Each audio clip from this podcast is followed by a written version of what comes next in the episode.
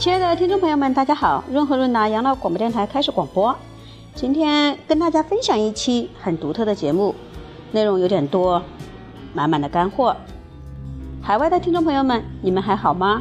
我是主播太极陈化，很高兴有你的相伴。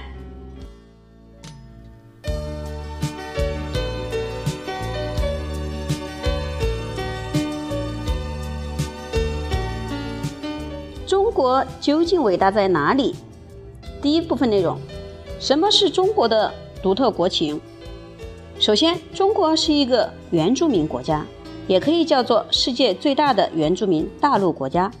我们和巴西比较的时候，发现巴西是一个殖民化的大陆国家，中国是一个原住民大陆国家。这两者最大的不同是什么呢？就是原住民的多少，我们几乎是百分之百的原住民，而巴西原住民人口。只占百分之五，混血儿是百分之三十左右，百分之六十多是外来的殖民者人口和他们的后裔。同理，很多人今天研究美国，说中国为什么不能像美国那样？对不起，美国的原呃原住民人口只剩了百分之二，我们如果像美国那样，我们会怎么样呢？你谈这件事情的时候，先把自己作为原住民减少剩剩下不到百分之二的情况下再说能不能照搬美国。从这个角度来说，这是一个前提条件。如果中国是一个原住民大国，那亚洲是什么？亚洲是没有被殖民化过的原住民大陆。这就发现美、北美、南美都是殖民化大陆，澳洲也是殖民化大陆，对吧？这个世界上由此，至少可以有一个三分天下的感觉了。殖民地宗主国在哪儿呢？欧洲。殖民化大陆在哪儿呢？美国、美洲、澳洲和半个非洲。而原住民大陆在哪儿呢？亚洲。三者的经验是否可以互相照搬呢？有人主张可以。我说前提是先把原住民人口大规模减少或者外移，这才可能。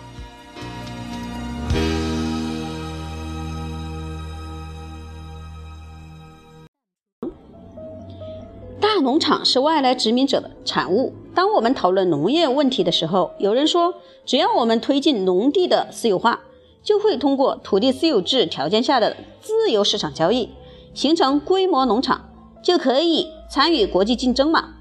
有谁注意过，世界上大规模农业没有一个是通过市场，没有通过市场的？美国、加拿大、澳大利亚都是大农场，巴西也是。请问这些大农场的国家中，哪一个是原住民当农场主的呢？找出来，我去学习学习。麻烦就在于你找不到这些大农场被谁占有呢？都是外来殖民者。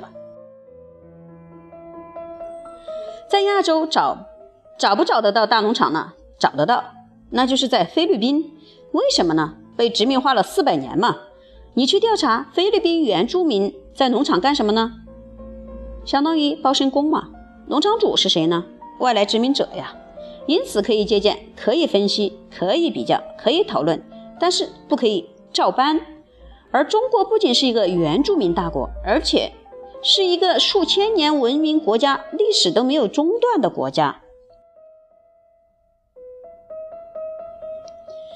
运行百年和千年的制度如何比较？跟欧洲的领导型国家德国，他会说。各个方面如何制度优越？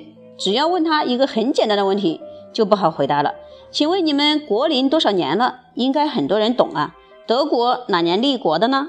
一八三二年，距今多少年呢？一百多年，是一个年轻国家。在此之前，德国是什么呢？是个地理概念，三百多个小邦，讲着各种不同的语言。这是欧洲领导型国家。如果你说他的制度优越，我说你这个制度运行上千年再说，现在才运行一百多年嘛，我这儿是五千多年啊，你那儿是一百多年啊。大家说美国是美洲或者全球的领导国家，那美国多少年的国龄呢？一八六三年打完南北战争才有现在的版图啊，此前一百年也不是现在的版图。一八四五年打下了西班牙和墨西哥的几个州才有现在的版图。那美国的国龄是多少年呢？一百多年呢。仅靠一两百年资本主义历史，怎么能解释清楚人类社会到底哪个制度是优绝对优越的呢？为什么中国绵延几千年没有中断？把这些道理搞清楚了，就不至于文化虚无、历史虚无了。马克思早年说：“我对于人类历史五个阶段的分析不包括东亚，在遥远的东亚。”由于高山、大海、荒漠的阻隔，根据欧洲历史形成的这些学说，本源于摩尔根和达尔文等等，他们都没有到过那儿。遥远的东方完全可能是人类另一个历史发展的脉络，不适合用简单的五五个阶段来概括。所以，马克思暂时给一个假说：亚细亚方式。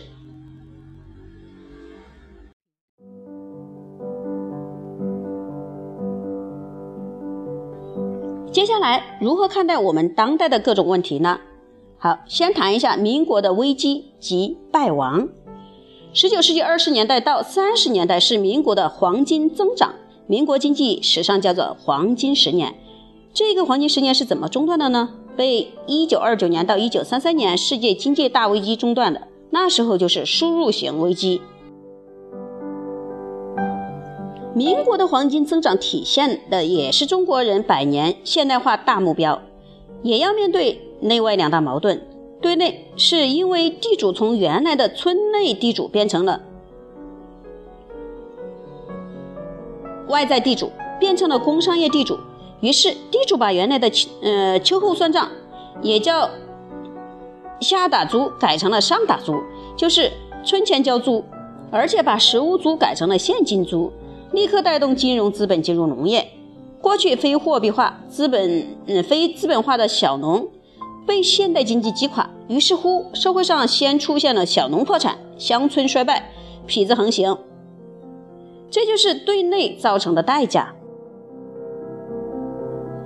那么对外呢？一九二九年到一九三三年世界经济大危机一爆发，中国当时是白银币制度，海外白银价格抬升，中国就出现白银外流。导致通缩紧缩，严重打击了正在高增长的民国经济，于是民国经济进入了衰退。政府怎么办呢？也得顶层设计，深化改革。一帮海归设计出什么呢？跟今天一样，设计出现代货币体制，放弃白银，改为纸币。但是接着，一九三五年废弃白银，改行纸币的时候，日本占领华北，东亚转向战时经济。改用纸币第一年，一九三六年时尚且没有改变通货紧缩，但是到第二年，一九三七年，日军全面进犯中国，政府必须把有限的黄这个贵金属和战略物资拿去给美国人换来军火，而这时候美国人正在支持日本军火，占领占日军打中国的军火的百分之四十八，大家可以想象。这种情况下，迅速形成的是从通货紧缩转化为通货膨胀。民国从一九三七年起遭遇通货膨胀，一路通胀到一九四八年，于是再次由海归们搞顶层设计、深化改革。接下来，美金追求进一步的现代币制、金圆券制度。早年的改革，从呃一九三五年发行的币制初期，货币票面值还比较小，后来。通货膨胀变成几百万，再到再到改成金圆券时，恶性贬值的新疆票，票面值六十亿元才折合金圆券一万元，通货膨胀到了多少千倍呀？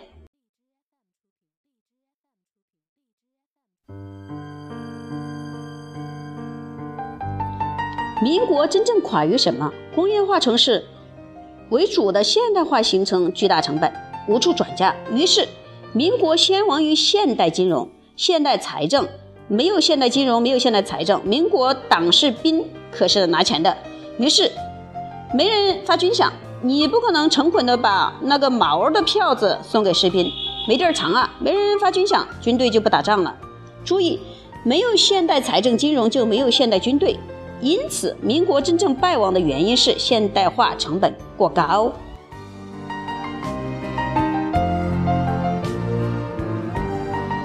好，亲爱的听众朋友们，中国究竟伟大在哪里？第一集今天就到这儿，请大家今后第二集，谢谢大家。